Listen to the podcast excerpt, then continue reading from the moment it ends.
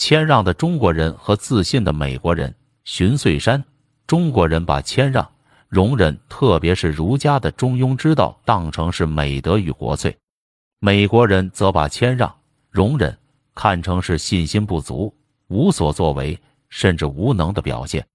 在谋职时，美国人常说“离开我不行”，中国人往往谦虚地说“我不行”。老板并不认为你是谦虚，而是真的认为你不行。因为他们缺乏谦虚的思维方式，多少华人因此而痛失就业机会。美国对自己毫无把握的事，常说 “try” 试试，也绝不说我不行。美国人可以直接要求老板给自己涨工资，要求升职，毫无难言之感。我认识一位在银行工作的华人，大家公认他的工作出色，鼓励他向老板要求升职。当他羞羞答答的向老板提出时，老板惊愕地说：“为什么你不早说？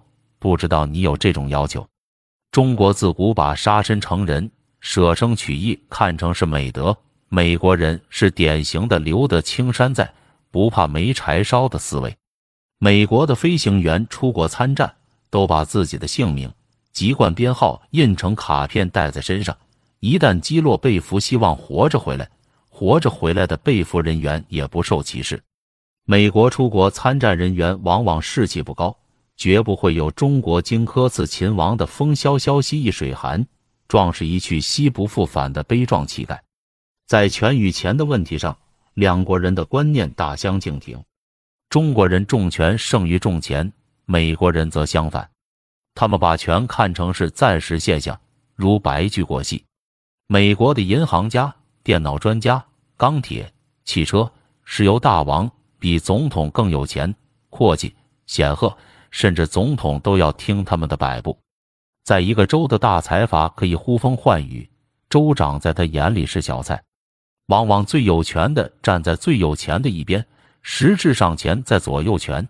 所以美国人把钱看得比权重。在钱的问题上，中国人和美国人还有一点重要区别。中国人把钱看成是生活需要或留给子孙，而美国人拥有大量的财富，首先是为了显示自己有聚财本领，其次金钱也是地位的标志，有了钱感到无上的光荣。有的虽至耄耋之年，已拥有几十亿、上百亿甚至更多，还在拼命挣钱。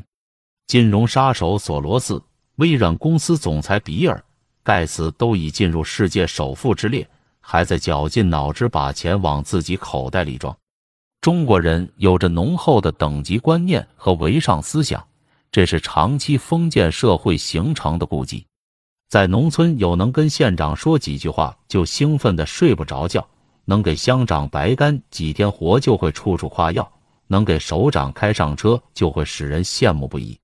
唯上思想的肥沃土壤。产生了文革中的造神运动。美国人的等级观念、唯上思想比较淡薄，有的低层人士竟不知道总统是谁，雇员只知道自己的老板。我认识的几位华人在大学搞科研，除了知道自己项目的主管教授外，联系主任和院长都不知道。美国人崇尚实用主义。美国自六十年代起几次修改移民法。每年从国外移民近三万人，移民法明确规定，凡学者、教授、专家不分国籍、民族、信仰、资历优先移民。在科学上，他们并不苛求理论上的天衣无缝，而是着眼于实用。传统思想是宁愿使百分之一的有用理论付诸实践，不追求百分之一百的完善理论。这就是美国的百分之一大于百分之一百的著名论点。我曾对比过前苏联和美国的高等数学教材，极限是高等数学的基础。前苏联用几十页讲这种理论，美国教材仅用半页的篇幅，毫不影响以后的应用。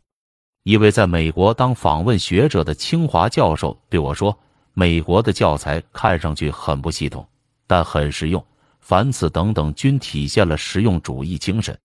中国人往往安于现状，美国人截然不同。他们极富冒险精神，他们信奉的是刻在佛罗里达州肯尼迪航天中心大门上的“只要能够梦想的，我们就能实现。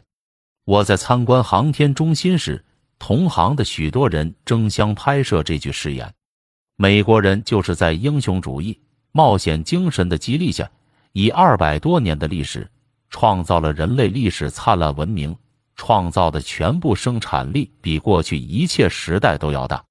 美国人的冒险精神，有时使人感到背乎常理。有人乘铁桶漂流尼亚加拉大瀑布，有人游泳横渡大西洋。五位妇女在海底一间房子里生活了两周。中国人的简朴著称于世。中国人在美成功的奥秘就在于此。中国在美的莘莘学子买二手车打工糊口，对此美国人也伸大拇指。美国人是恣意享受、超前消费，他们占世界人口的百分之五。却消耗世界百分之二十五的原料，他们每人消耗的电是我们的二至三十倍。借债买豪华车、购高级房、寅吃卯粮，银行卡几乎家家透支，全国平均每人有两万美元的债务。